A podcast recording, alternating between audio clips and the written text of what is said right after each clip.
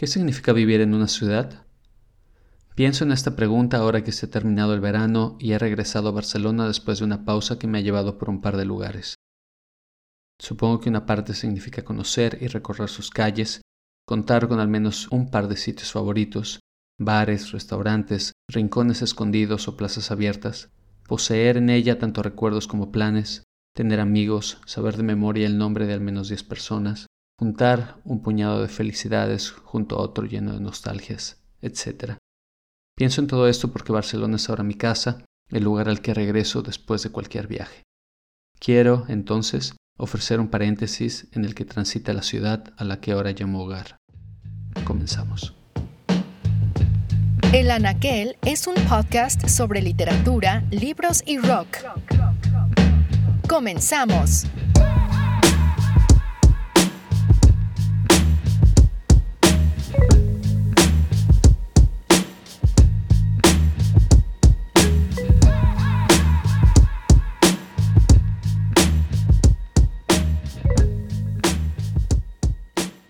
Uno de los mitos fundacionales de Barcelona cuenta que Heracles y Hermes, también llamados Hércules y Mercurio, fundaron la ciudad tras recuperar una barca perdida durante la expedición para obtener el vellocino de oro. La ciudad mantiene a ambos personajes en su memoria. Heracles cuenta con un par de fuentes y una calle, mientras que a Hermes lo podemos encontrar en símbolos escondidos por toda la ciudad.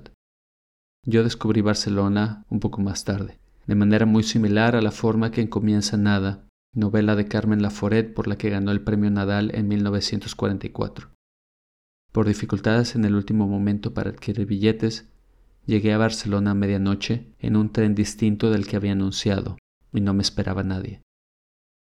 Para Andrea, el personaje principal, Barcelona se presenta como un espacio amplio, lleno de promesas.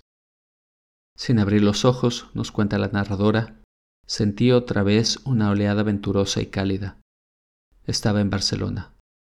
Había amontonado demasiados sueños sobre este hecho concreto para no parecerme un milagro aquel primer rumor de la ciudad, diciéndome tan claro que era una realidad verdadera como mi cuerpo, como el roce áspero de la manta sobre mi mejilla. Me parecía haber soñado cosas malas, pero ahora descansaba en esta alegría. Alegría, sin embargo, que no dura mucho, la atmósfera se cierra y se sofoca en la calle Aribao, donde vive con sus parientes, miembros de una clase burguesa venida menos que habita en el ensanche, esto es, la serie de barrios que se construyeron como parte de la expansión de Barcelona a fines del siglo XIX. La Barcelona de nada sucede poco después, a mitad del siglo XX, tras la guerra civil y el comienzo del franquismo. Antes de la guerra, Barcelona era una ciudad burguesa y artesana no exenta de miseria. Habían sucedido poco antes un par de exposiciones universales que la habían puesto en el mapa y se había destruido la ciudadela para convertirse en parque. En 1939, al final de la Guerra Civil, comenzó una época de represión y reespañolización cultural cuyas cicatrices se pueden percibir al día de hoy. Paco Villar cuenta que la Barcelona de la posguerra era una ciudad acribillada por el hambre. Este contexto explica la situación familiar de Andrea. Su departamento, por ejemplo, está plagado de animales y muebles encimados unos arriba de otros. Por un lado, metáfora del desorden mental en el que viven, su tío, por ejemplo, se muerde frenéticamente las mejillas intentando sonreír, y, por el otro, mecanismo de supervivencia. Cada semana venden un mueble para tener un poco de dinero. La novela ya no se separará de estos personajes raros y lúgubres, pero abrirá el relato, como contrapunto, a Ena, una amiga de la universidad por quien Andrea descubrirá, como quien ve una película, la alegría, el amor, la plenitud, es decir, todos esos anhelos con los que llega a Barcelona. Cuando el mundo de Andrea se encuentra con el de Ena, sobreviene la catástrofe. La ciudad es el lugar donde se pierden las ilusiones parece concluir Laforet. Escuchemos a Ana Caballé hablar sobre Carmen Laforet, de quien por cierto este año se cumple el centenario de su nacimiento.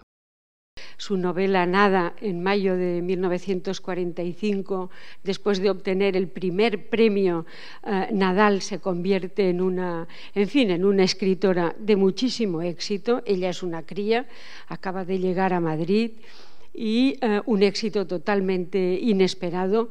Eh, escribiendo la biografía, pues descubrí que ella el verano, que ya estaba nada en las librerías, tenía que hacer el servicio social, lo hizo cerca de Madrid, en Segovia, y a la vuelta del servicio social a primeros de, de, septiembre no podía entrar en casa de la cantidad de cartas de lectores y lectoras escribiendo a Carmen Laforet y contándoles, eh, contándoles sus, eh, las impresiones de una novela que realmente fue un impacto porque eh, fue una novela que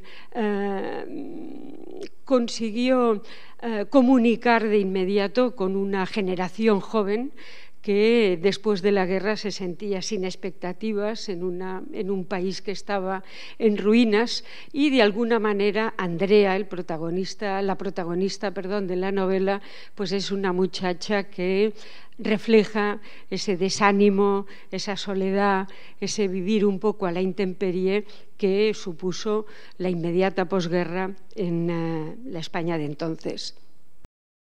Yo, como Andrea, Llegué a Barcelona sin que me esperara nadie. A mí, sin embargo, me interesó menos el ensanche. La ciudad vieja, y en particular el Raval, comenzaron a atraerme bajo su gravedad. Muy temprano percibí aquí el corazón de la Barcelona canalla y, quizás, la parte más real de la ciudad, cruda y sucia, multicultural, lejana del escaparate y más cercana a lo sórdido. Camilo José Cela definió al Raval como heroica numancia del amor barato y del coñac. En la época medieval el Raval estaba fuera de la ciudad amurallada.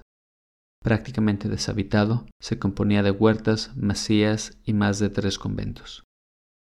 En el siglo XIX, el Raval se fue transformando en una zona industrial en la que construyeron viviendas de pésima calidad para alojar a los obreros que llegaron de todas partes de España. Fue en esta época que proliferaron las tabernas y los prostíbulos, de la misma forma que ahora abundan los narcopisos. En el barrio de las Drazanes, cuenta Paco Villar, se vivía en plena calle porque la gente no cabía en los pisos. Jean Genet sitúa en el Raval su novela Diario de un ladrón, que escribe por las mismas fechas que nada y que representa el lado B de la Barcelona que hemos leído antes. El paralelo es una avenida que corre paralela a las Ramblas. Entre estas dos arterias, muy anchas, una muchedumbre de calles estrechas, oscuras y sucias forman el Raval. Este libro es único en tanto es la síntesis de dos contrarios, la brutalidad de los bajos fondos junto al más puro lirismo. Guiado por su intuición, Jeanette busca en su pasado toda la belleza que esconden las ocasiones más sórdidas. Al comienzo del libro, por ejemplo, cuenta sus rutinas como mendigo. España estaba entonces cubierta de miseria con forma de mendigos. En Barcelona frecuentábamos sobre todo la calle del Mediodía y la calle del Carmen. Dormíamos, a veces, seis en una cama sin sábanas y desde la madrugada íbamos a mendigar a los mercados. Salíamos en panda del rabal y nos dispersábamos por el paralelo con un capacho al brazo, porque las amas de casa nos daban con más facilidad un puerro o un nabo que una moneda. A las doce volvíamos y con el fruto recogido nos preparábamos la sopa. Voy a describir las costumbres de la miseria. En Barcelona había esas parejas de hombres en el que el más enamorado decía al otro, hoy cojo yo el cesto. Un día Salvador me arrancó suavemente de las manos la cesta y me dijo, voy a pedir limosna por ti. Nevaba. Salió a la calle helada, cubierto con una chaqueta rota, andrajosa, con una camisa sucia y tiesa, su rostro era pobre y triste, artero, pálido y mugriento, porque hacía tanto frío que no nos atrevíamos a lavarnos. Hacia las doce volvió con las verduras y algo de grasa. Aquí indicó ya uno de esos desgarrones, terribles porque los provocaré a pesar del peligro que me han revelado la belleza. Un amor inmenso me inundó y arrebató hacia Salvador. Salí del hotel poco después que él y lo estuve viendo desde lejos, implorar a las mujeres. como había mendigado ya para otros o para mí mismo, conocía la fórmula. Una mezcla de religión cristiana y la caridad confunde al pobre con Dios. Para Janet, la ciudad de lo sórdido y lo sórdido es el espacio necesario para experimentar la belleza. Entre estas dos novelas, escritas en la misma época, sitúo el paréntesis de la Barcelona que me interesa. Barcelona no es de nadie, pero yo solo tengo a Barcelona, escribe Carlos Sanón en su guía de la ciudad condal. Otros podrían decir lo mismo. Aquí Arthur Cravan, sobrino de Oscar Wilde, peleó en un combate de box con el campeón peso pesado Jack Johnson poco antes de desaparecer en su viaje a México. Aquí George Orwell combatió contra el franquismo durante la Guerra Civil. Aquí Kate Haring pintó su famoso mural contra el SIDA un año antes de morir. Y aquí regresé yo a vivir hace poco más de un año. Cierro con una cita del libro Desde la ciudad nerviosa de Enrique Vilamatas. Me tocó vivir una infancia y primera juventud en una Barcelona infame que yo sospechaba que no estaba en ningún mapa. Este es el colofón de lo que significa vivir en cualquier ciudad, entender que uno habita un espacio inapresable, inabarcable e inefable, en el que no somos más que un engrane más de su maquinaria de azares, una pieza pequeña del conjunto de dichas y desdichas que a diario se yerguen y destruyen entre sus calles. Nos vamos con Bestia, una canción de Orol Tranvía, representante del rock de los años 70 en Cataluña. Gracias y hasta la próxima.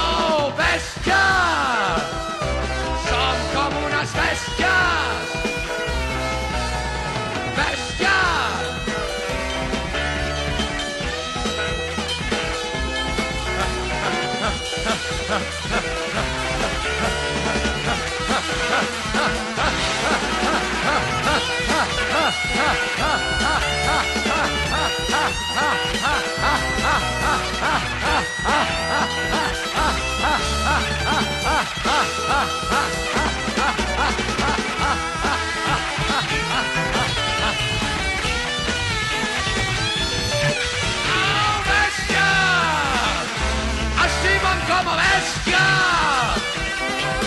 Oh, bésame, sí.